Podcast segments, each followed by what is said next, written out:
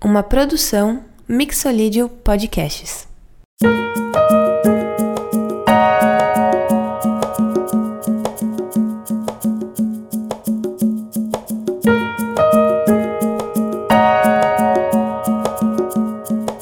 Olá, amantes da música! Sejam bem-vindas, sejam bem-vindos. Eu sou José Góes Júnior, músico e produtor musical. E eu sou Thiago Bose, historiador e produtor cultural. E esta é A Pauta, um podcast sobre música, muito além da música. Antes de mais nada, vale mencionar aqui que a gente está fazendo o nosso primeiro episódio.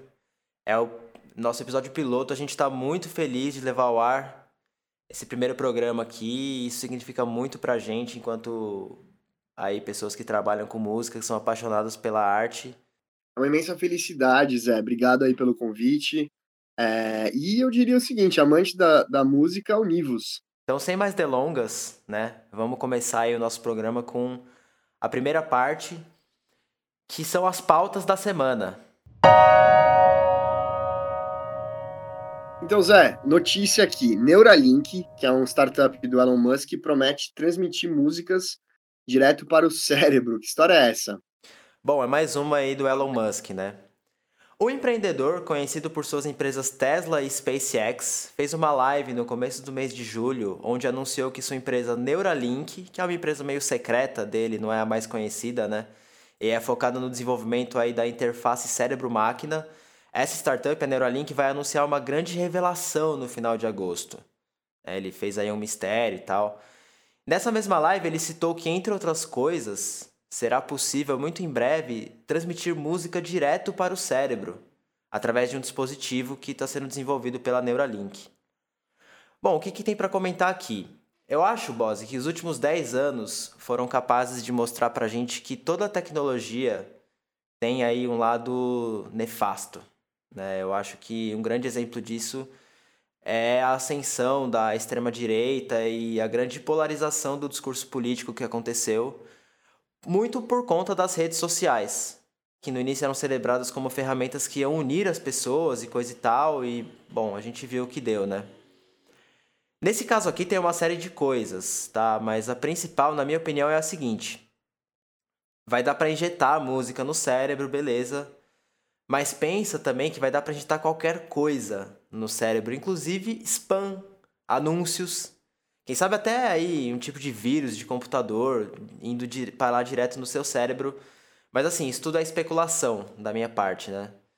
O que, o que a gente pode dizer de sólido é que o futuro chega, é impossível a gente lutar contra o futuro e tem que aguardar e ver, né? Vai ter a grande revelação aí no fim de agosto, vamos acompanhar. É, eu acho que tem toda uma discussão aí também sobre crianças, adolescentes que vão ser expostos a esse material, vão ter uma espécie de chip no cérebro, né? E a gente tem que pensar um pouquinho sobre o que é o livre-arbítrio dessas crianças na hora que elas tiverem uma propaganda é, no, direto né, na mente delas. Eu acho que é uma coisa muito complicada, né? Mas vamos esperar para ver. Uh, uma outra notícia aqui, acho, achei interessante, que é esse app, Showin, que é um novo app focado em lives com cobranças de ingressos. O que, que você achou disso, Zé? Bom, no Brasil só teve uma coisa mais contagiosa do que o coronavírus nesses últimos meses aí, que foi a epidemia de lives, né? No Instagram, no YouTube. Eu mesmo andei produzindo umas lives aí no mês de maio também. Mas enfim, é, essa notícia do dia 22 de julho, tá? É, inclusive, gente, todas as notícias que a gente está comentando aqui, os links estão na descrição do episódio, tá? Então quem quiser acessar, só ir lá e, ter, e ler os textos na íntegra, tá? É, mas enfim, vamos lá. Então a gente tem a promessa do lançamento de um aplicativo onde o público paga para poder assistir às lives, né? É uma iniciativa do cantor e compositor Orlando Moraes e já está disponível para download nas plataformas Android e iOS e também é acessível pelo navegador, tá? Então eu, eu fui né, no site da Showin e fiz uma conta e aí eu vou explicar como funciona. Você vai lá, cria seu cadastro na plataforma. É até que bonitinha a plataforma, viu, Thiago? É... Aí você compra né, saldo no, no software, no, na plataforma. E com esse saldo você compra depois os ingressos, né? Você converte o saldo que você coloca lá em ingressos para assistir as lives da galera que transmite por lá. Eu dei uma olhada na agenda, né, no catálogo, e eu fiquei muito triste porque eu não encontrei a live do Leonardo com Raça Negra que vai rolar, que eu tô muito afim de assistir. Então, fiquei chateado de não ter, né? Foi aí uma das razões para eu não ter comprado o saldo. E sobre a iniciativa em si, né? O que que acontece? Eu vou ser bem sincero aqui, talvez até um pouco pessimista, tá? Eu, mais do que ninguém aí, a gente sabe a importância, né, desse cenário de pandemia que os artistas, os produtores de conteúdo sejam pagos pelo seu trabalho, sejam remunerados. Mas assim, eu não sei se essa monetização dessa forma é a melhor forma de garantir isso, tá? Porque pensa o seguinte, é, se o público tem a opção de assistir a live de graça no YouTube e no Instagram, que, que todos os artistas estão lá no YouTube e no Instagram, todos os grandes artistas do mainstream estão lá, ou seja, tem um catálogo imenso de opções de lives nessas plataformas que são gratuitas, né? Então por que, que ele vai pagar o ingresso para ter a mesmíssima experiência? Porque assim, eu não vi nem alguma espécie de chamado para uma eventual, sei lá, maior qualidade da transmissão, ou um áudio melhor, enfim, não tem nenhuma promessa desse tipo. Então é a mesma experiência. Então assim, eu não vejo, né, o público desembolsando dinheiro dessa forma para assistir uma live, tá? E, e, e nem assim que haja um investimento, eu não vejo uma iniciativa como essa tomando corpo e competindo de frente com o YouTube, que é uma empresa da Google, e o Instagram, que é uma empresa do Facebook Fora outras plataformas que estão entrando aí no mercado, como Twitch, né, que é uma plataforma da Amazon focada em games, que agora está migrando também para a parte de lives musicais. Então, assim, é um desafio, né? Mas não sei aí, vamos ver o que, que o Showin vai mostrar pra gente nos próximos meses. É, a Twitch que inclusive bloqueou o número 4, né?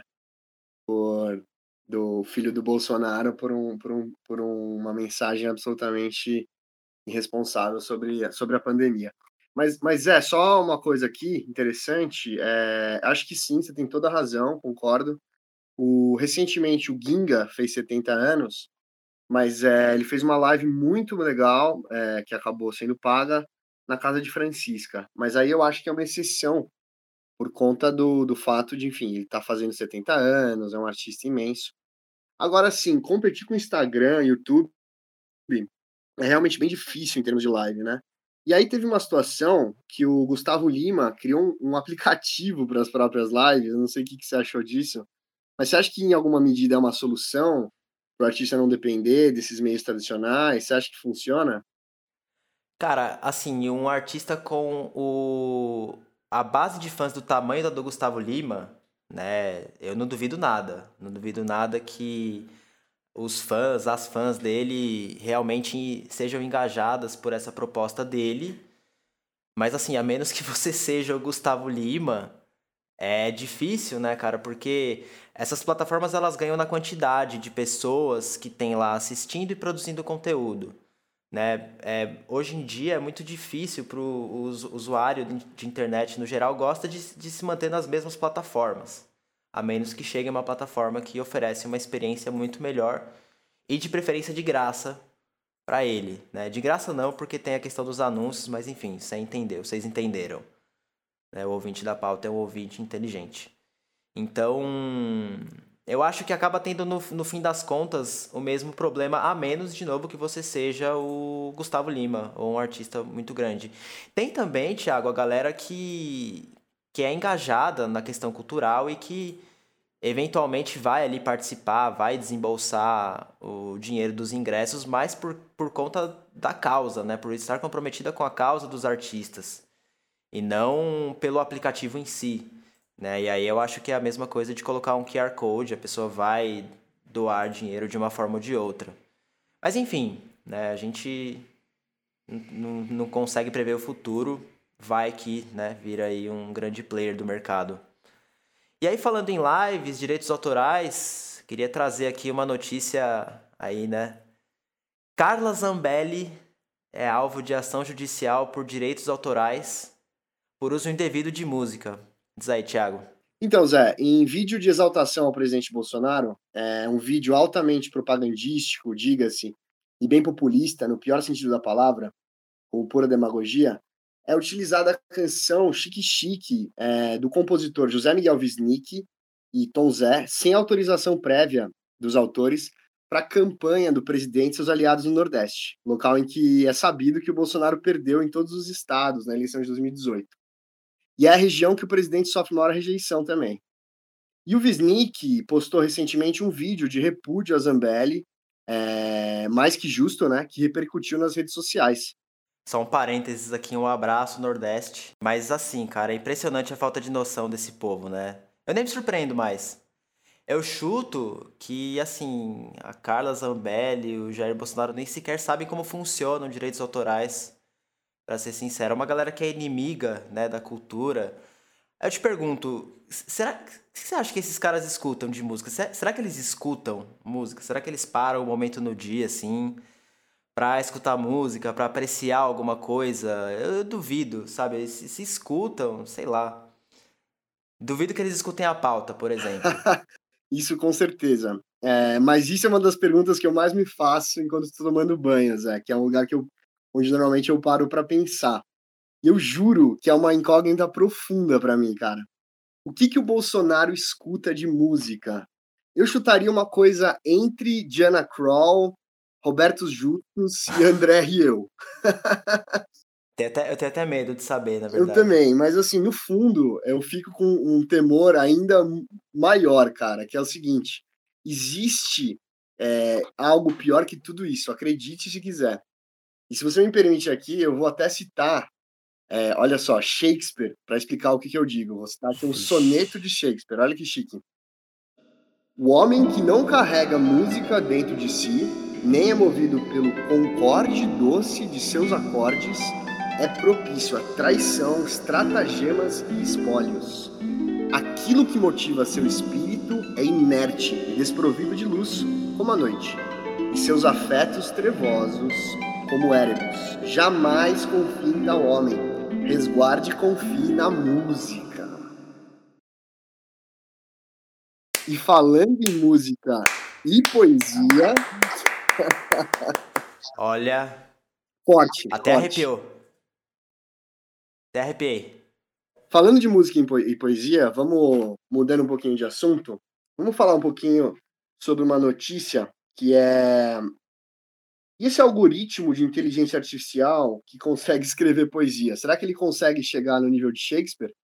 Pois é, né? Antes de ontem saiu uma coluna, dia 29 de julho, no New York Times, escrita pelo jornalista Farhad Manjot. Não sei se eu pronunciei certo, tá? Se alguém souber e comentar aí a pronúncia correta, peço desculpas desde antes.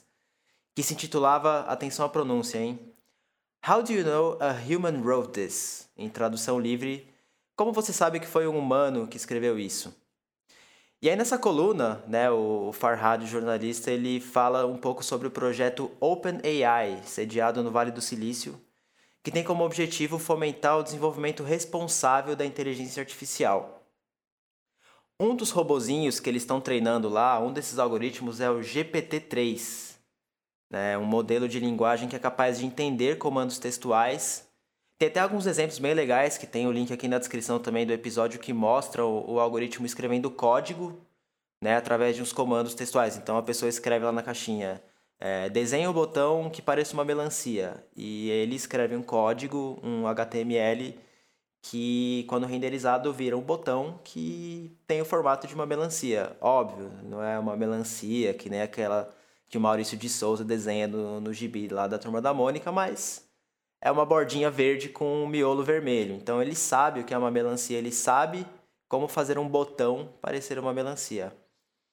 É, ou então tem o outro lá que ele fala assim: cria uma tabela ordenando os 10 maiores PIBs do mundo do maior para o menor. Deus, e ele faz, ele escreve um código que gera uma tabela que ordena os 10 maiores PIBs do mundo do maior para o menor. É assustador, mas ao mesmo tempo é encantador. Eu não sei o que é mais, na verdade, para ser sincero. Beleza, legal, mas o que isso tem a ver com música, né? O ouvinte da pauta agora está se perguntando. Bom, a questão é que o GPT-3 ele não só entende texto em prosa, como também escreve né, texto. Se você pedir para ele escrever um texto seguindo alguma diretriz, sei lá, escreve uma receita de bolo, ele escreve. Tem até um exemplo também que ele completa um diálogo do Barack Obama com uma outra pessoa lá, meio que mimetizando o estilo de escrita do Barack Obama. Então tem aí né, uma, uma grande questão de segurança, né, um deepfake textual aí, a gente está para ver, será? Mas enfim, é, e ele escreve poesia também, né, que é, que é a manchete.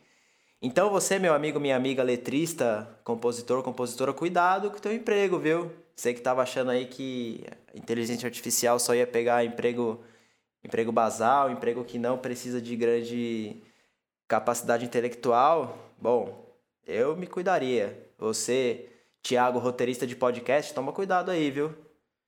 Mas, enfim, o, a questão é que por enquanto apenas algumas pessoas né, têm acesso ao algoritmo. A questão é que, por enquanto, só algumas pessoas têm acesso aí ao algoritmo. É, não é uma coisa aberta, então até ter eventualmente algum deepfake vai demorar, tá? E junto com o desenvolvimento né, do algoritmo, o pessoal lá do OpenAI também pensa em aspectos legais, jurídicos de salvaguarda para o uso desses algoritmos. Então, por exemplo, qualquer texto escrito né, com o auxílio de inteligência artificial deve vir com um disclaimer, né, alguma espécie de, de aviso de que aquele texto foi escrito né, usando inteligência artificial. Então, por enquanto, ainda é uma coisa bem controlada, bem restrita, bem experimental. Mas em todo caso, fica aí, né? Mais um exemplo de como a inteligência artificial está presente no nosso cotidiano, né? Não só aí no diagnóstico de câncer, no mercado de ações. Muito em breve também. Inclusive tem, tem um site que dá para você masterizar músicas com auxílio de inteligência artificial. É, obviamente é pago, né? Você paga um valor e ele masteriza a sua música através de um algoritmo de inteligência artificial. Bom, incrível. É... Bom, nosso presidente que se cuide, né? Porque em termos de QI, inteligência artificial, enfim, a coisa tá complicada. Nosso antigo presidente Temer era até poeta, né? Fazia seus, é. seus versos, mas o novo duvido que consiga é, escrever um, um, um soneto. É, Zé, vamos falar das recomendações que a gente tem para hoje na pauta?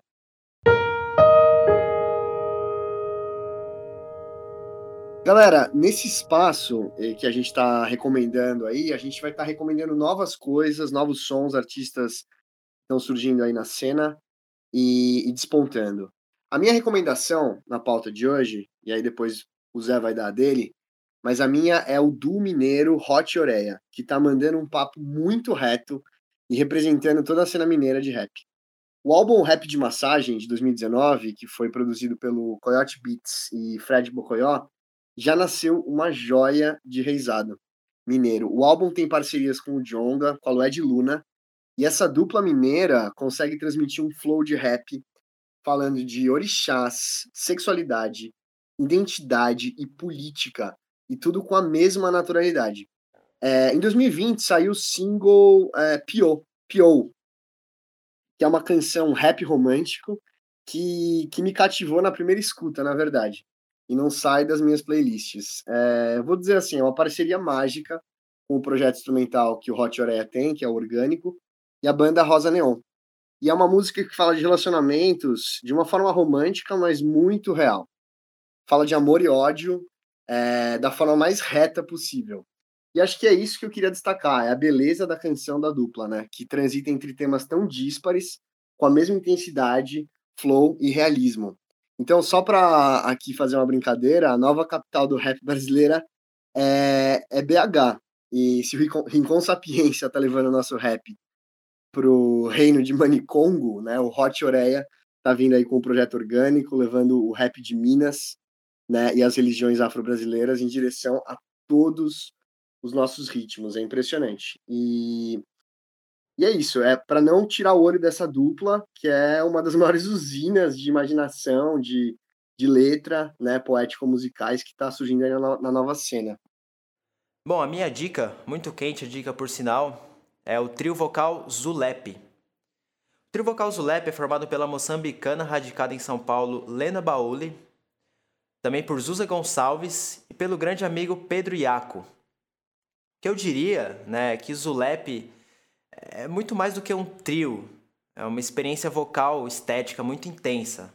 Né? Eu nem vou falar muito aqui, na verdade, eu vou só deixar a recomendação mesmo para o ouvinte, para ouvinte ir para o canal do YouTube deles e sentir a coisa, porque é realmente uma iniciação. Então, link está aí na descrição do episódio. Vão lá e se esbaldem. Bom, Thiago, chegou a hora então da pauta do dia. Black Lives Matter, indústria fonográfica ou o glorioso retorno é, de quem nunca esteve aqui. O que você tem a ver com isso? Bom, gente, queria aqui primeiro falar que a gente vai estar recebendo daqui a pouco a professora da UEL, Universidade Estadual de Londrina, Daniela Vieira, uma amiga, né? E mas aqui para apresentar o tema, eu acho importante a gente falar um pouquinho do que, que aconteceu é, no final de maio, começo de junho, e falar de todas as movimentações da indústria fonográfica a partir do que, do que rolou, né, que ficou conhecido como é, Blackout Tuesday, né? Então eu acho importante falar de como que, no fundo, né, pensar aqui, como que a indústria fonográfica lucra em cima da cultura negra é, já fazem anos, né? E tudo isso é só uma ponta do iceberg, só uma, uma válvula, né, de toda a pressão que já existe, né, por conta do, dessa apropriação cultural, de fato, que tem acontecendo e que vem acontecendo. E aí eu acho que a gente tem que falar aqui do, do começo, de como tudo começou, né, que foi com duas produtoras da indústria fonográfica norte-americana, a Brianna Adjemang e a Jamila Thomas. Espero ter falado o nome da Brianna Adjemang corretamente, que são diretoras sênior, sêniores de marketing da Atlantic Records, né? E elas começaram essa campanha no fim de maio, e teve aí, é, é, ganharam adesão das gravadoras Shady Records, Columbia Records, Atlantic Records, Capital Music Group, Electro Music Group, entre outras, né? E o que que acontece? E aí gerou um efeito dominó em cadeia, né? Que todo mundo no começo de junho lembra que foi esse protesto do Blackout Tuesday. Sim, e, e na verdade a questão aqui não é fazer uma crítica do tipo, ah, é, estava tá, certo, não estava. Eu acho que nem, nem cabe a nós, é, Zé, falar sobre isso. Eu acho que é uma questão muito mais ampla, né? Acho que tem uma coisa de lugar de fala aí. Com certeza. O importante é que a gente comente como que existe uma quantidade ínfima de produtores negros, né? No alto escalão dessa indústria bilionária. E falar de, ah, the show must pause, the show must stop, né? Eu acho que sim, eu acho que tem que todos os protestos são válidos. A questão é pensar assim, pô, passou dois meses, né? E qual que é a mobilização que a gente está tendo agora? Não deveria ser uma mobilização constante, Zé? Não deveria ser uma forma... Falar do racismo estrutural é você colocar é, um quadrado preto num dia e no outro dia continuar a vida como se nada aconteceu? Então, não tá errado a gente falar, é, a gente defender né, que o racismo estrutural e a relação que está colocada entre brancos e negros na indústria fonográfica não é só um quadrado preto né, num dia. Então a gente tem que pensar que essa movimentação toda, que não vamos esquecer, que está ligado é, de forma umbilical ao que é o estopim da morte agonizante e cruel de George Floyd. E claro, no Brasil a morte de João Pedro, né, menino negro assassinado por uma bala perdida no Rio de Janeiro, e, e tudo isso que coloca, vamos dizer assim, a, é, que traz à tona toda a questão do racismo, né? Se, é, toda essa questão brancocêntrica, né, que a gente está falando, que está nessa indústria fonográfica, que está na sociedade, né, que está no racismo é, das forças policiais, que está no racismo, mas da sociedade como um todo, né? E eu acho que é fundamental que a gente possa entender a partir dessa questão da indústria fonográfica no Brasil e no ZEWA, ou praticamente qualquer lugar em que, em que tivermos uma diáspora negra, né? Então estamos falando aí de Américas, é, como que essa indústria fonográfica está, né? A, a, no fundo, há décadas e décadas se apropriando indevidamente da música negra como um todo. Isso é um processo histórico que precisa ser colocado é, para a gente pensar o racismo estrutural e não é algo de agora, né? E o que, que a gente tem para falar sobre o disco de Emicida de 2013, né? Que é o glorioso retorno de quem nunca esteve aqui, pensando agora que Emicida fez uma entrevista muito bacana, né? Muito lúcida agora no, no Roda Viva, segunda-feira. Sensacional. E, e aí eu acho que é o seguinte, cara, a gente tem que falar que, que a, é, essa música é uma música que vem né, do rap, o funk no Brasil, que são apropriados pela indústria fonográfica, que vem é, da quebrada, né? E a gente tem que falar que essa música sempre teve aqui. Então, essa música vem dos terreiros e se reconecta com as várias diásporas negras por meio dos discos. Os álbuns são objetos centrais de reconexão desses povos negros com seus próprios toques de tambor. Discos também são tambores que atravessam mares e carregam, estão cheios de ancestralidade é, nos toques, que a chamada música popular transformou em música de consumo, né? E essa tem sido uma das grandes, um dos grandes papéis do homicídio e do rap, que é justamente desmistificar. Então ninguém que sempre esteve aqui retorna. Geração espontânea não existe, já nos ensina a biologia. Nada vem do nada. Os raps são codificações, que são uma fala, por sua vez, de padrões, tem a ver com padrões rítmicos, né? Centro-africanos. Então, a poesia, a poesia que virou tambor e virou poesia de novo, tá? O funk é a mesma coisa, tem a ver com toques sagrados, tem a ver com o cheiro ancestral. Shank, funk, ai caramba, deixa eu falar de novo. O funk é a mesma coisa, tem a ver com uma, uma variação do Miami Beach, que chega na favela dos anos 90, mas que também é, carrega uma série de ritmos que vem do Gabão, do Congo, né? Congo de ouro e o tamborzão. E esses ritmos são sagrados. O funk quer dizer o cheiro do ancestral. Então, funk é sagrado também. E é, tu, e é tudo isso que a gente vai falar com a nossa convidada Daniela Vieira, tá? E vai se aprofundar sobre o tema e comentar mais a fundo no álbum do Emicida no fim do programa. Então, a gente comentou aí sobre lugar de fala. Nada melhor do que dar o nosso lugar de fala aqui para nossa convidada, Daniela Vieira. Vamos fazer algumas perguntas aí e ouvir o que ela tem a dizer sobre tudo isso, né? Um assunto muito quente, muito quente mesmo, muito complicado. Vamos fazer. É, queria primeiro aqui apresentar, né, quem é Daniela Vieira. Ela é autora de um livro sobre mutantes, especialista em música brasileira e na cena de rap contemporânea. Daniela, eu queria falar com você é, especificamente mais sobre essa questão do The Show Must Stop, tá? Então, falar da questão da indústria fonográfica ser um lugar é, que recria essas relações brancocêntricas a partir de modismos, né? Modismos que a gente acabou vendo, né? Que é o, o esse Blackout Tuesday, acabou sendo sim um movimento passageiro fazendo esse, fazendo esse balanço, que é um balanço necessário uh, dois meses depois. E acaba parecendo que é uma falsa luta antirracista, né?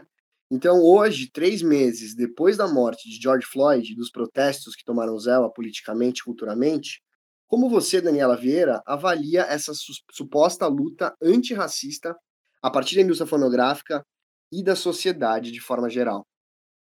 Bom, queria agradecer é, o convite para estreia desse podcast na pauta. Espero que tenha vida longa, que seja o primeiro de muitos. Uma ideia muito bacana. É, parabéns a vocês pelo, pelo projeto. Bom, indo bem direto ao ponto, eu não vejo luta antirracista alguma por parte da indústria fonográfica. Eu posso estar equivocada, mas no momento presente eu não me recordo de nada que possamos chamar de luta antirracista. Eu estou falando aí né, da, da indústria é, mainstream mesmo, e não de, de gravadoras né, independentes ou que foram se constituindo, é, fazendo frente a, a essa indústria fonográfica mainstream.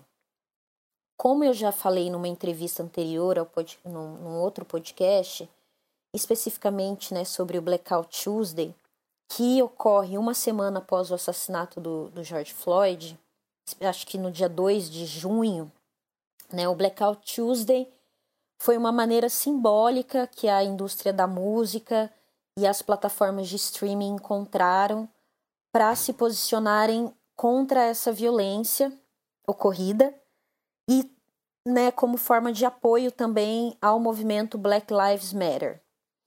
Só que, ao meu ver, essa foi uma estratégia bastante rasteira, né, diante das inúmeras possibilidades que a indústria fonográfica poderia se colocar e pode se colocar né, na luta antirracista, como, por exemplo, contratando é, pessoas negras para atuarem, né, é, pensando acordos, né, é, contratos que, que, que sejam é, menos desiguais aos artistas negros, enfim, tem uma, tem uma infinidade de coisas que, que podem ser feitas no, no, nesse gerenciamento e condução da indústria fonográfica para se posicionar é, verdadeiramente né, dentro de uma, de uma conduta antirracista.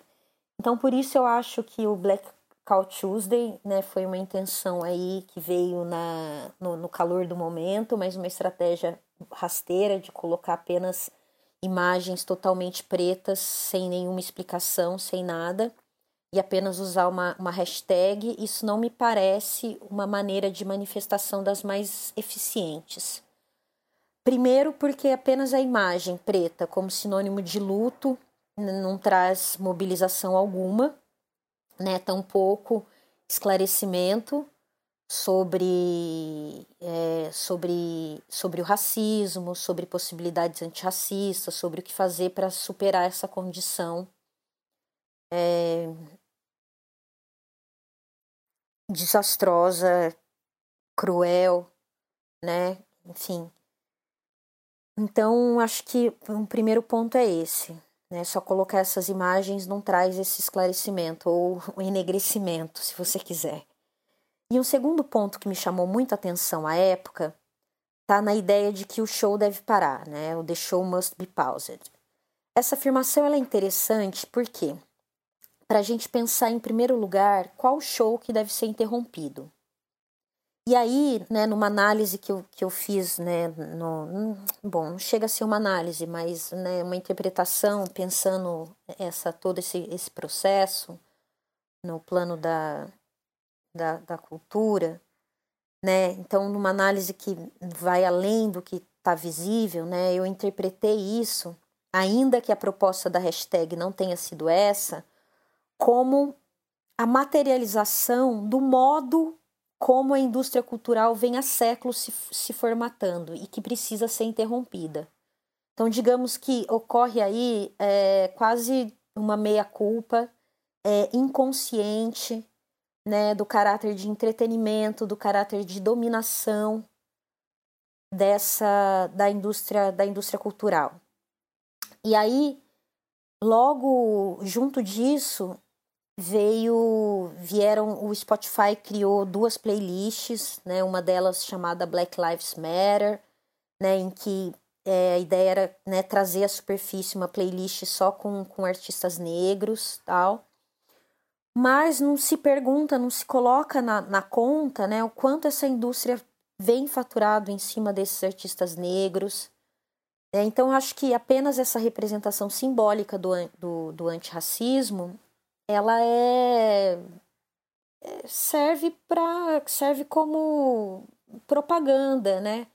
Para esses para esses mesmos a esses setores para mostrarem ao público, olha como somos antirracistas. Enfim, mas não é isso, né? Porque como como que ela o modo como como ela se estrutura, ela continua sendo racista. Aí que está o ponto. E é, nesse, e é esse ponto que precisa ser, ser modificado para que a gente possa começar a falar de luta antirracista né, né, na, na indústria fonográfica.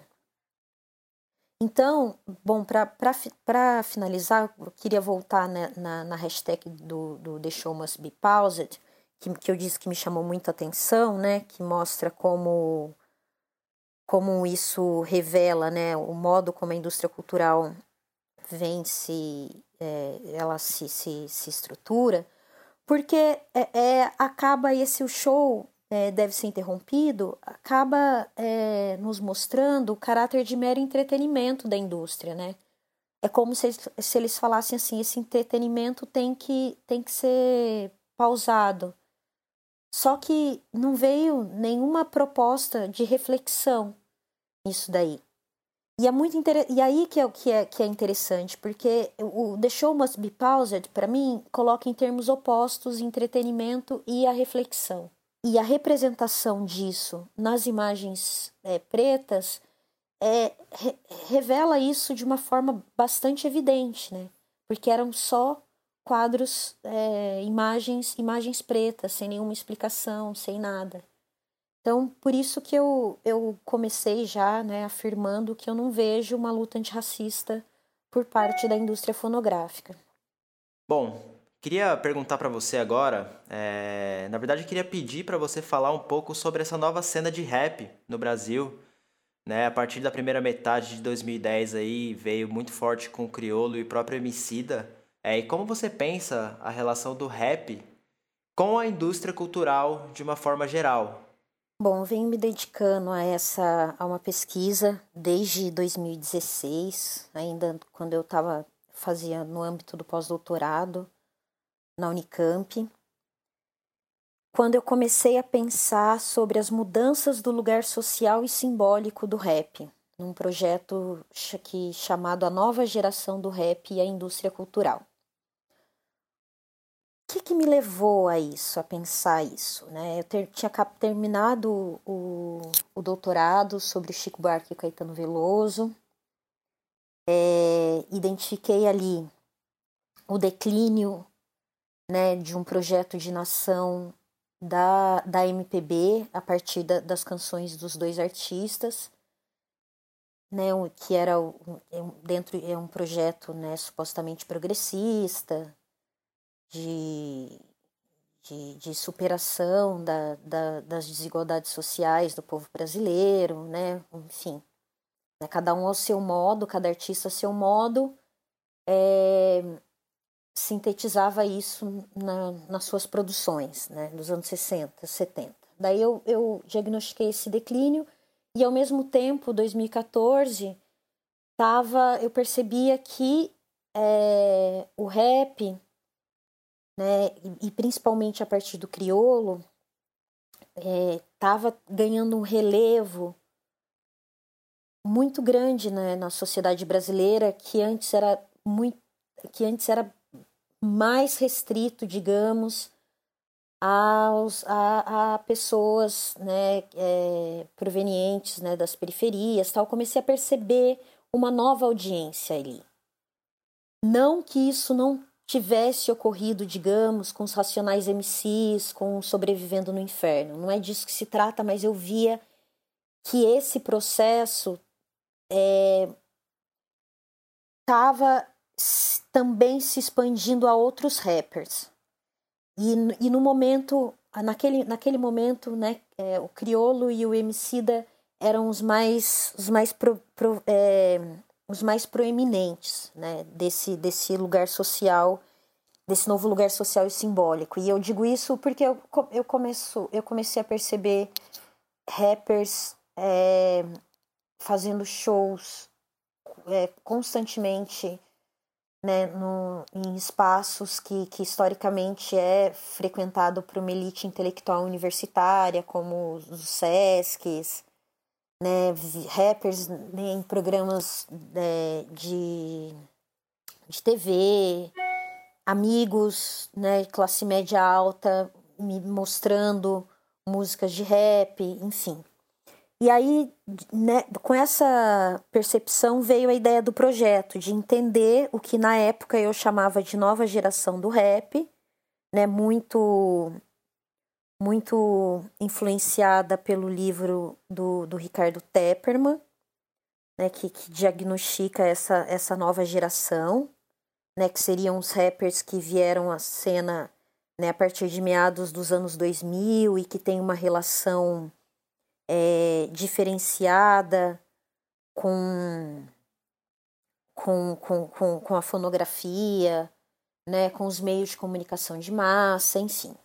Só que o que, que a, pesquisa me mostrou? Que não se trata, eu comecei a perceber que é, o que eu estava muito estava muito restrito a uma nova geração não era a questão de, de, de, de é, geracional né e aí veio né o, o, a minha ideia de que o rap no Brasil, a partir de meados de 2010, ele começa a, começa -se a, a se é, formatar. Na verdade, a gente pode pensar numa nova condição do rap, não numa nova geração é, de rap. E é, isso pode ser visível, né, em termos de pesquisa, pela análise da produção, da circulação, da recepção, né, enfim, da, de gênero, né, das, a, das mulheres no, no rap, enfim. Então tem uma, tem uma infinidade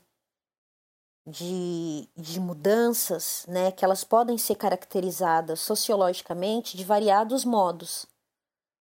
E aí, nessa, nessa primeira etapa, eu comecei a pensar essas mudanças pelo, pela análise da produção e da, e da circulação.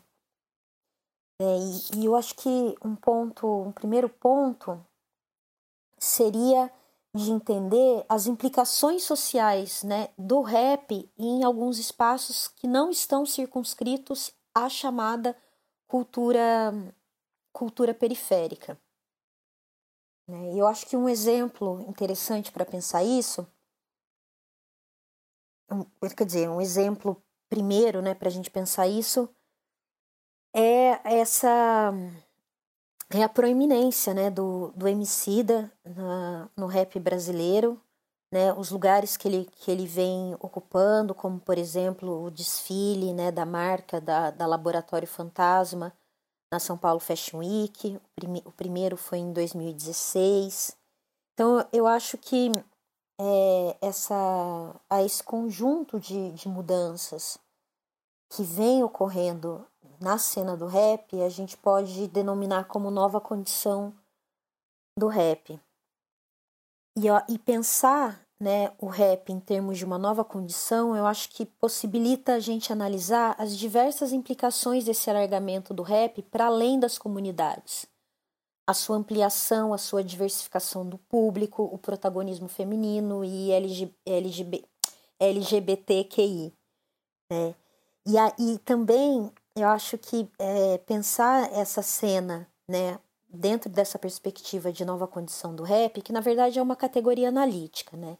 Então essa nova condição do rap, ela retira da problemática a ênfase na geração, que anteriormente eu tinha tomado como como primeiro é, primeiro olhar né, da pesquisa. Então acho que a nova condição do rap ela retira a ênfase na geração e permite olhar essas mudanças de uma forma muito mais ampla. Né? Permite olhar essas, é, isso né, de uma maneira que, que não fique restrito apenas a esses rappers que surgiram na cena a partir dos anos 2000, mas também aos rappers que estavam atuantes antes e que entra dentro dessa nova condição. Eu acho que o caso aí como contraponto dos racionais também, para entender eles dentro dessa nova condição do rap é muito interessante. Porque eu acho que a Bugnipe, né, a empresa do, dos racionais, eles tomam muito como referência o empreendimento do, do Emicida com a Laboratório Fantasma. E acho que um, um primeiro ponto para entender essa nova cena também são as mudanças, né, aí, né, o impacto da, das tecnologias digitais, né, que reestruturam tanto os meios de produção, de circulação e de recepção das canções, quanto também contribuem para a eficácia simbólica e material da experiência cotidiana da juventude negra. E aí está um ponto uma experiência que não se encontra apenas na chave da violência e da falta de oportunidades. Eu acho que isso que é, muitos dos rappers de hoje vêm mostrando nas suas canções, né? A ênfase não só na violência, mas uma ênfase na no cuidado, no amor, né? no, no, no orgulho de ser negro, no orgulho de ter cabelo crespo, enfim, acho que isso é muito relevante nesse nosso contexto. E o disco do Emicida é, Amarelo é bastante emblemático também para a gente entender essa, essa mudança. Acho bem interessante isso, Dani, que está trazendo. E agora, falando um pouquinho do Emicida, voltando um pouquinho à, à questão da pauta do programa em si, como que você avalia o Emicida no seu álbum de estreia? E hoje, falando no Roda Viva, é, pensando aí o racismo no Brasil. Uh, o rap é ainda o grande porta-voz do povo negro e periférico? É, e também eu acho que é, é legal trazer, tem uma entrevista que o, que o Emicida deu pro André Bujanra, né, o saudoso André Bujanra, no programa Provocações, bem no, é no começo de carreira, em 2011, que o Abujanra é, pergunta se o Emicida seria um traidor do rap, e ele fala que ele não traiu o rap, que ele come, que o por quê? Porque o rap começou falando de vida, né? E que pelo fato de nos Estados Unidos, né, ter tido um boom de do chamado gangsta rap, né, essa outra vertente do rap se tornou menos é, se tornou menos expressiva, né? E aí começaram a de certa forma houve um deslocamento de músicas que, que, que não falavam de criminalidade, por exemplo, né? E aí ele, ele fala que fora do Brasil isso esses dois tipos de rap acabou se mesclando, né? Elas conseguiram estar juntas, só que que algum tempo aqui no, no, no Brasil é, o que se sobressaiu foram canções, né, raps que falavam mais de, de criminalidade, de violência, enfim, que por isso as outras vertentes do rap foram ficando menos, aparent, menos aparentes, né? E que ele diz que ele não traiu o rap, que ele voltou para o que era o rap no, no, seu começo. E eu acho muito reveladora essa essa declaração que ele já faz bem no começo de carreira, porque o que, que ela nos informa? Que a música não pode estar presa a determinados condicionantes sociais e políticos, né? Aí o MC dele ele é, é, não pode estar preso assim explicitamente, né? Ele demarca o seu lugar como artista e reconhece, a meu ver, a partir da sua obra, a historicidade das músicas e também os, os deslocamentos espaciais e sociais. E ele fala também que a música é livre. Isso é muito interessante. Então aí ele já coloca isso isso é, revela muito bem que a forma artística do rap não seria apenas narrativas de problemas sociais, né? O rap pode falar de amor, pode falar de vida, enfim. Então, nesse sentido, eu acho que é, se coloca aí uma espécie de afrontamento para reivindicar, por meio da sua música, formas livres de existência, não é, essencializadas, romantizadas do que supostamente se espera de um artista negro de rap. Porque, acima de tudo, ele é um artista, ele não é um militante. Então, eu, eu leio muito nessa chave essa entrevista já de começo e eu acho que isso já demarca um ponto de, de mudança bastante interessante, né? Para a gente refletir. Um outro ponto também de mudança nessa cena é a possibilidade, a maior possibilidade de internacionalização da, da carreira dos rappers, né? O Emicida e o Criolo, eles lançaram discos na Europa e, e por um selo chamado Stern Music, fazem shows, turnês com mais frequência por lá do que os rappers dos anos 90 é, Rincon Sapiência também já fez é, turnê é, internacional. Então, isso é, acho que é uma, uma outra característica também disso que eu tenho chamado de nova condição do rap. E também tem, a gente tem que levar em conta que essas transformações históricas no cenário do rap, né, eu disse é, no começo né, sobre o desenvolvimento da, da tecnologia, o advento da internet, que possibilita né, que eles consigam é, produzir, começar né, a produzir em casa, enfim, se você lança uma música e ela viraliza na internet, a possibilidade de ter sucesso é, é grande, né, não depende de gravadora e tudo mais. Só que eu acho que também a gente precisa levar em conta é, as mudanças né, que vieram a partir da, das políticas de inclusão social iniciadas na gestão do, do governo Lula, né? O debate sobre as políticas de, ação, de ações afirmativas, as cotas.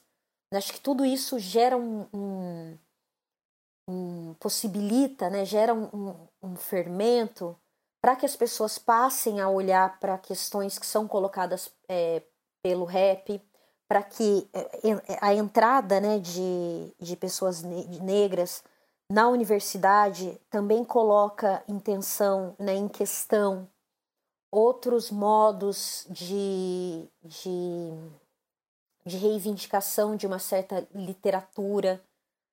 Né, e eu acho que isso está muito relacionado também a, a, a, essa nova condição do rap. Um exemplo mesmo, né? O, o, o disco do, dos Racionais Sobrevivendo no Inferno como obra literária, o vestibular da, da Unicamp. Acho que a gente, tem, a gente tem que levar em conta isso para entender essas transformações do, do, nosso, do nosso contexto, né? E um ponto também é, interessante é, por exemplo, Criolo, Emicida, o Rael, Rincon Sapiência, Projota, Jonga, eles não apresentam, eles não têm uma, uma versão né, ao sistema da indústria cultural que os rappers como é, é, Racionais nos anos 90, né, Facção Central, Sistema Negro, enfim, dentre outros grupos de rap né, alternativos ao sistema, apresentavam em sua época. Né? E eles, esses rappers, eles também, eles não incorporam apenas uma, ver, uma vertente do rap, uma única vertente do rap em suas canções. Por exemplo, o criolo ele dialoga fortemente com referências né, da, da MPB, com outras sonoridades afrodiaspóricas, né, como o reggae, o afrobeat, o samba. O álbum Nó Orelha, né, o disco de estreia do, do criolo, né, ao grande público, revela muito bem essas misturas de gêneros musicais que, que vem acompanhando a trajetória do artista, né? E eu acho que isso também demonstra as novas relações sociais que essa música passa a exprimir a partir de um determinado tempo. Né? Então, nessa nova condição do rap, eu penso que é, o, o, disco solo do Mano Brown, Bugnipe, né, também flagra muito bem essa tendência. Então, é, acho que a nova condição do rap não significa é, a padronização das linguagens e das referências musicais. Cada artista apresenta suas especificidades dentro desse fenômeno né, de mudança do lugar social do rap na sociedade brasileira contemporânea. Então, para finalizar, eu acho que as mudanças do lugar social e simbólico do rap, né, que estão relacionadas ao contexto sócio-histórico, né, a esse contexto sócio-histórico de debate sobre diversidade, inclusão social de negras e negros, enfim, de amplas mudanças na experiência social da periferia nos últimos 20 anos, vem contribuindo para que o rap adquira outro status social, o que vai né, dando a esse gênero musical maior legitimidade e reconhecimento para além do seu impacto nos grupos historicamente é, subalternizados.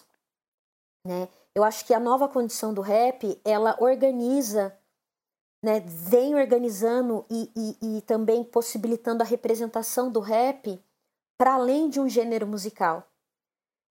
Essa é a grande, digamos, é, o que eu venho percebendo assim. E um exemplo disso seria a, uma hamburgueria que cujo conceito, né, é o rap. Os lanches têm o nome, tem, tem nomes de rappers, né? A forma como ela tá é, é, organizada, assim, né? Enfim, é, é, é a venda da cultura hip hop, é, é a, a conceitualização de cada de, dos alimentos estão atrelados a artistas de rap.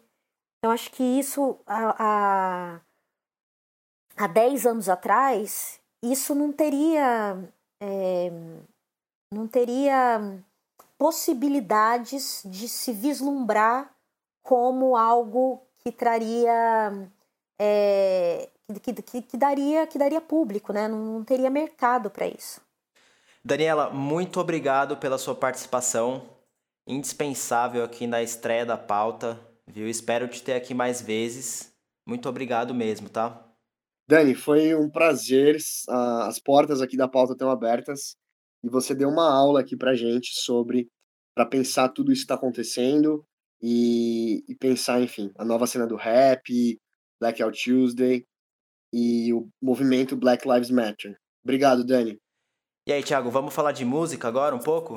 Vamos falar, então vamos falar aqui do álbum em pauta da vez. Eu acho que para a gente reconectar, acho importante a gente ir numa espécie de ida e volta, a gente tem que é, falar do ontem e do hoje, justamente para não ser nunca uma coisa que, que a gente fala, é, ah, vamos falar de Blackout, é, Blackout Tuesday, vamos falar de Black Lives Matter, e deixar é, justamente quando, quando rolar tudo isso e deixar o assunto morrer. Acho que não, acho que a ideia é falar do passado e como que ele se reconecta ao presente. E para isso, eu acho que a gente tem que falar do álbum, novamente retomar o álbum do, do Emicida de 2013, né? E novamente, obrigado, Daniela Vieira.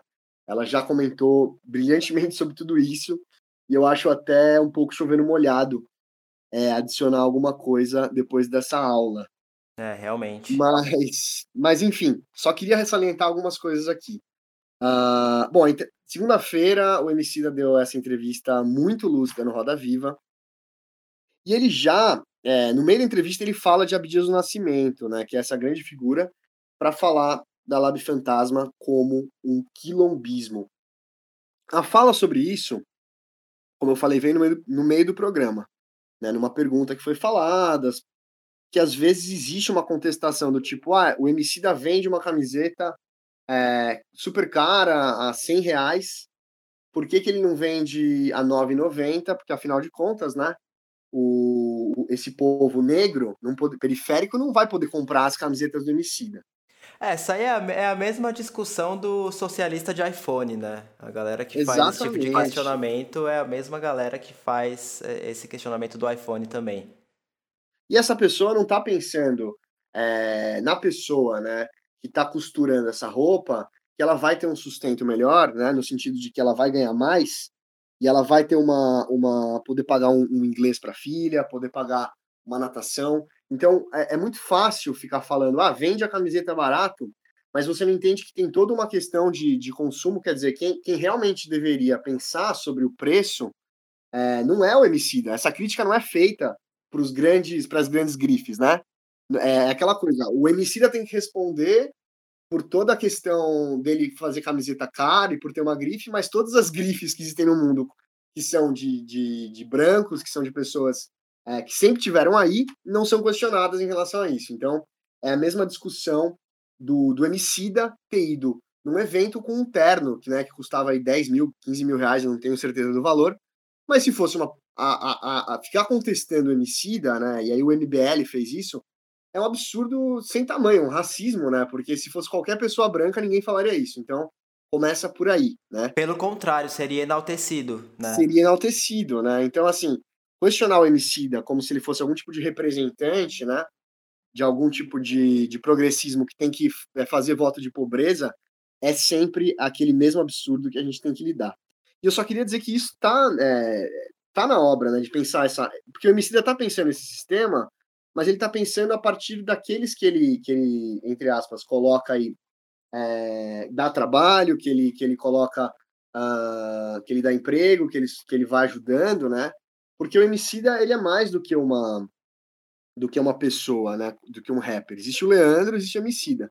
O Emicida é uma obra coletiva, né, e acho que como coletividade tá exatamente no bojo daquilo que o Abdias, o imenso Abdias do Nascimento, fala no livro Quilombismo, que estava atrás do Emicida, junto com Nossa Senhora. Então, a citação a Abdias do Nascimento começa já quando o Emicida começa a entrevista com o livro atrás, referenciando, né? Ele tem uma nota de rodapé gigante.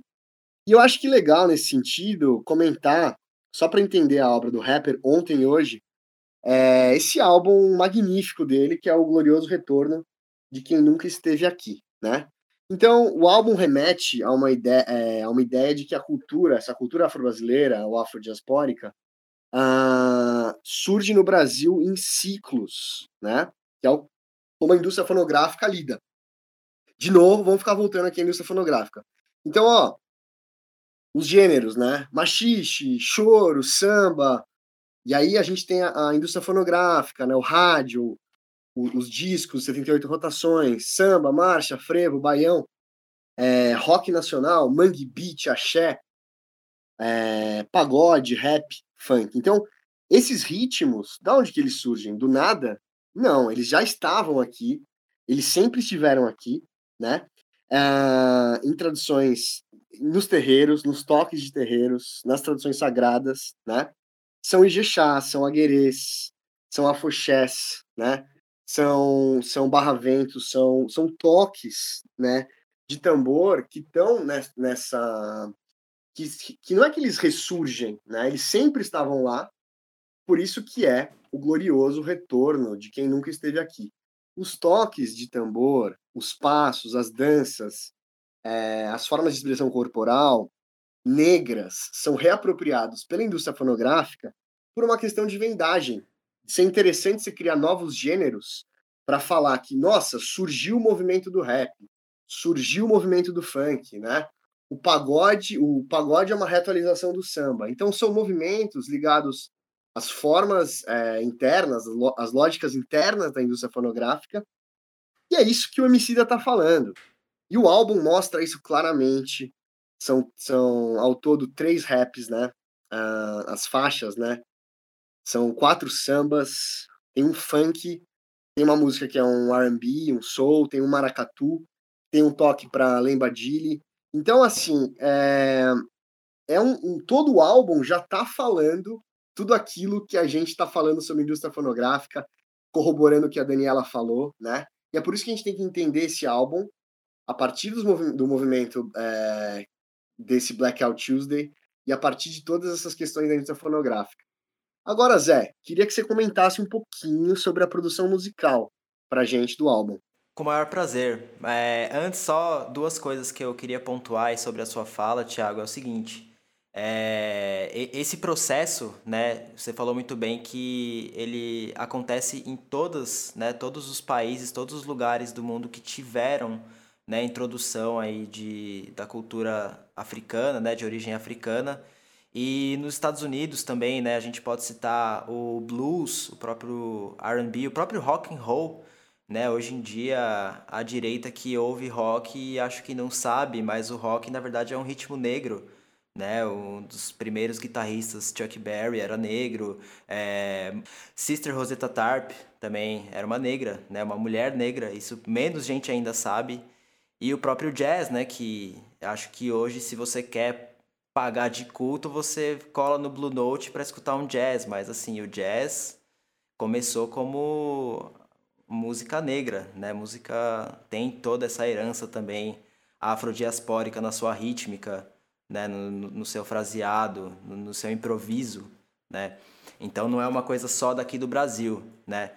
E um outro ponto né, que eu queria trazer é como a música é legal nessa coisa do que é dito pelo não dito. Né? Então você vê, o MC da conta toda essa história de idas e vindas da, da cultura afrodiaspórica no Brasil, só na lista de canções, né? só nos gêneros que ele aborda nas faixas. Então é de um metaforismo muito, muito elegante, né? o que chamariam aí os mais antigos de um tapa com luvas de pelica, né? Genial. Mas enfim, é, vamos falar de produção musical então. É, o Glorioso Retorno de Quem Nunca Esteve Aqui, produzido pelo Felipe Vassão, com direção musical do Evandro Fiotti, né, mixado por Maurício Sersósimo e masterizado no estúdio Master Disc, lá em Nova York. Bom, então o Bose já falou muito bem, o, o álbum traz recortes de diversos ritmos e o que, que é legal em termos de produção musical, né?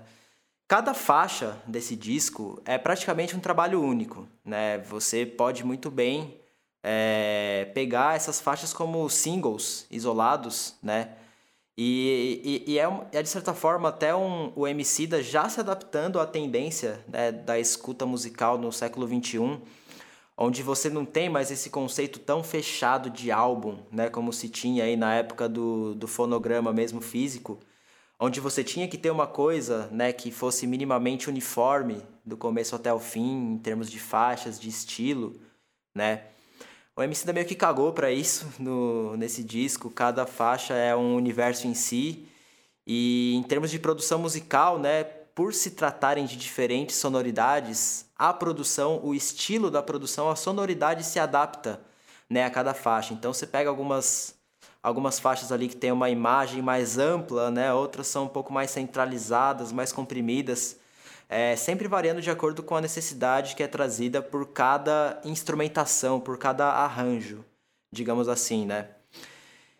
Então, assim, é, o Emicida se apropriou muito dessa liberdade que o streaming hoje em dia traz, mesmo o álbum tendo sido lançado em 2013, que é uma época em que o streaming, o Spotify estava meio que se popularizando ainda no Brasil, né? Mesmo lá fora ainda era novidade, né? Era, foi meio que aquele limbo ali, onde a indústria fonográfica ainda estava meio perdida com essa coisa da internet, não sabia como transformar aquilo em receita, né? Mas ainda assim, o cara já se antecipou e já trouxe aí uma experiência completamente atualizada, né, em termos de escuta musical. Em termos técnicos, né, uma coisa que eu gosto muito de prestar atenção no trabalho do Emicida, é, e eu acho que é uma marca registrada dele, é essa dobra vocal, né? Ele sempre grava duas vezes o rap, a rima, e sobrepõe, né, na hora de fazer a mixagem. Então, parece que fica muito maior, né, o som do Emicida, parece que tem vários Emicidas cantando, e é uma coisa que você enxerga também no ao vivo, né, em shows de rap, sempre tem ali o, o, o rapper de apoio, né, que aparece no refrão, aparece ali em algumas frases que são mais importantes para a música, né, e um outro ponto que, assim, é um, um, uma das grandes marcas registradas do estilo hip hop é o uso de sample, né, e elementos não musicais, uma coisa até meio schäferiana aí, como sons de animais que ele coloca em zoião, né? Uns urubus, umas, uns guizos de cobra, né? Sempre muito alinhado com a mensagem da música, né? E também, né, os próprios samples de outras músicas, que é uma coisa que o MC da traz também no último trabalho dele, o Amarelo, né? Tem ali um sample, uma citação a, ao Belchior. E no Glorioso Retorno, né, eles citam Racionais, né? Bastante. E, e por fim, né, um outro aspecto bem legal dessa produção é para ajudar nessa história que ele está contando, que é uma história aí de, sei lá, 500 anos, 600 anos, é, e dar uma liga também entre as músicas, né, proporcionar uma experiência diferenciada, sempre tem aí as entradas das partes faladas dele com a participação da Elisa Lucinda, né? O próprio álbum, a abertura dele é um é falada, não é uma música propriamente dita. E dentro de várias faixas também tem esses é, essas inserções de falas, né? De, de eles trocando ideia mesmo ali nas faixas. Então, assim, é uma aula. Esse disco é uma aula. Qualquer pessoa que se interesse por produção de hip hop, de rap, tem que ouvir, tem que estudar, tem que se debruçar. É, e é isso, fica aí os parabéns a toda a equipe envolvida na produção, instrumental, composições. Nota 10, nota 10 mesmo. Então, é, e aí justamente o que você está falando, puxando esse gancho, Zé, com a Elisa Lucinda, para falar que no, no, entrecorte, né, entre as, as faixas, a gente tem um verdadeiro código de conduta que a Emicida passa. E é um código de conduta que tem muito a ver com essa coisa do quilombismo, é, de você. Que é isso, né? Assim, qual que é a capa do disco? A capa é justamente a crítica que, que fizeram ao Emicida, ele já antecipava, né? Isso que é o mais absurdo. Quer dizer, ah, o Emicida foi num evento com um terno fino. A capa é o Emicida com um terno fino, né? O que, que ele tá falando ali? Ele tá falando que... Uh, e cortando uma parte do rosto dele, né? O que ele tá falando é, você olha primeiro para o meu terno, você olha primeiro para minha para aquilo que eu tenho, mas mas se eu, se eu tiver dinheiro, tudo certo, né? Ou não, quer dizer, ou você vai a priori ver a minha cor de pele e estabelecer por aí uma relação de que eu não posso usar porque o meu discurso é X, porque o meu discurso é Y, o que mostra a grande hipocrisia da nossa sociedade, como a gente lida, né, com essa coisa, e como o racismo. E aí falam assim: ah, existe racismo no Brasil. É uma pergunta que tem sido feita há décadas.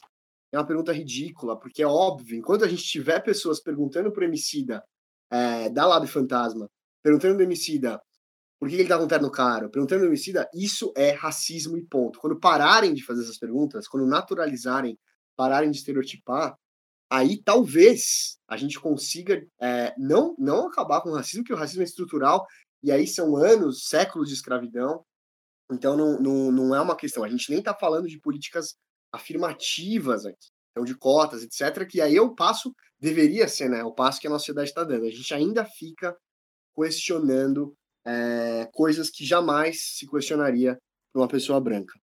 E aí, por isso que eu estou falando que todas as faixas, né? E aí você trouxe a Elisa maravilhosamente, são entrecortadas por poemas, manifestos, né? E aí o rap, né, como um dos cinco pilares do hip hop, como para a gente pensar isso, né? O poema, o, o, o poema, a, a, poesia hoje em dia, para mim, está na periferia, né? Já diria Sérgio Vaz. Então, assim, é, o Sérgio Vaz não vai numa, numa, numa FEBEM, é, Fundação Casa hoje, né? Fala, pergunta se o pessoal gosta de poesia, se os meninos gostam de poesia. É, eles falam que não. Aí ele, ele recita Negro Drama e Emicida. E, e os meninos falam, isso é poesia? Então a gente gosta. Isso, é, isso é, é isso que a gente tem que entender. A poesia hoje em dia está na quebrada. E, e bom, só para finalizar, então, queria falar da canção Samba do Fim do Mundo, que é, que é a canção é, chave para interpretar esse álbum. É um maracatu, que é um ritmo consagrado para Xangô, e, e a frase interpretativa que a gente pode ver da música é: essa é a reforma agrária da música brasileira. Um vocal fantástico da Jussara Marçal, né? E o álbum e a faixa como uma síntese das ideias do álbum. Então a ideia é essa, repensar toda essa MPB em função dos ritmos negros. E quem diria que um rapper, né? Rap, um ritmo que vem de fora, né, do Brasil, iria mostrar isso. Mas essa é a visão. Já mostrou Mano Brown que as soluções do Brasil têm que vir da quebrada e não dos centros, tá? E por fim, terminar aqui com o Ubuntu Freestyle, que é quando o Emicida se reconecta a uma visão, né? Reconecta através, por meio da música, uma visão, uma cosmovisão filosófica dos povos Xhosa e Zulu, que é, curiosamente, um dos pilares da, da, da pacificação, né? Da possibilidade de pacificação da África do Sul é, pelo Nelson Mandela. Então todo mundo fala: nossa, olha que lindo, o Nelson Mandela, uma figura é, que perdoou né, os, os brancos que o prenderam. Olha só, ele perdoou o apartheid. Sim, mas essa é uma filosofia Ubuntu antiquíssima, que está na base, né? Nelson Mandela é um, é um, um, um representante nobre, né? Da sua, da sua etnia. E a base do pensamento Ubuntu é, grosseiramente falando, eu reconheço a humanidade é, que existe em mim, em você. O que significa que a partir de toda a história de guerra racial dos negros no Brasil, existe uma mão estendida de paz para nós brancos, buscando uma reconciliação. É, e isso porque é um toque né, para Gangazumbi e Oxalá, pela cultura caso exista de fato um reconhecimento dessa importância fundamental desse povo afrodiaspórico para o país. Então, por políticas afirmativas, como por exemplo, começando por cotas. Começando, mas não se restringindo a. Não, né? não. E, a, e é isso. A gente tem, a gente coloca as perguntas, a gente fala, mas a resposta vem da quebrada. Como diria Milor Fernandes, né, Tiago? O Brasil tem um longo passado pela frente. Né? E esse álbum deixa isso muito claro para todos nós. E acho legal falar isso, né? Que é essa reconexão. É, as, ouçam o álbum, mas ouçam a entrevista do Emicida no Roda Viva, do programa que saiu agora segunda-feira, porque é isso. São aulas, são aulas para a gente pensar é, a nossa sociedade, nosso racismo estrutural, e não dá para ficar só com o quadrado preto no Instagram e no Facebook. E é isso que você tem a ver com toda essa questão, né? O nome do episódio é o que você tem a ver com tudo isso. É saber, é saber que essa luta é de todos nós, independente de quem você seja. Né? Obviamente existe a questão do lugar de fala, existe a questão é, de, de o que, que qual é o papel de cada um né, em, em cada luta, mas todo mundo tem um papel. Né? E é isso que você tem a ver com tudo isso. Com certeza, Zé. Obrigado, gente, por, pelo, por acompanhar nosso primeiro. Quem, quem chegou até aqui, obrigadíssimo, né? E vem muita coisa legal por aí na pauta. E eu estou muito feliz aí da gente ter iniciado esse, esse, esse podcast com uma conversa tão bacana, tão rica e tão cheia de possibilidades, né? A ideia aqui é, é fazer, às vezes, mais, per... dar mais perguntas do que respostas. Mas falar sobre música sempre é um prazer. E tamo junto aí, né? Nos próximos episódios e falando de, de muita coisa legal sobre música. Tiago, foi um prazer imenso estar aqui com você, com a Dani, falando aí sobre esse cara fantástico que é o Emicida, sobre a fantástica cultura brasileira, sobre os nossos desafios que são grandes, mas que a gente precisa encarar, né? Você, ouvinte, se você gostou, compartilhe aí o episódio com seus amigos, comente, visite nosso Instagram, apautapodcast, manda um salve lá pra gente. E é isso, a gente se vê no próximo episódio. Um abraço, Thiago, um abraço, amantes da música. Fique com Deus. Abraço, amantes da música. Fiquem com Oxalá.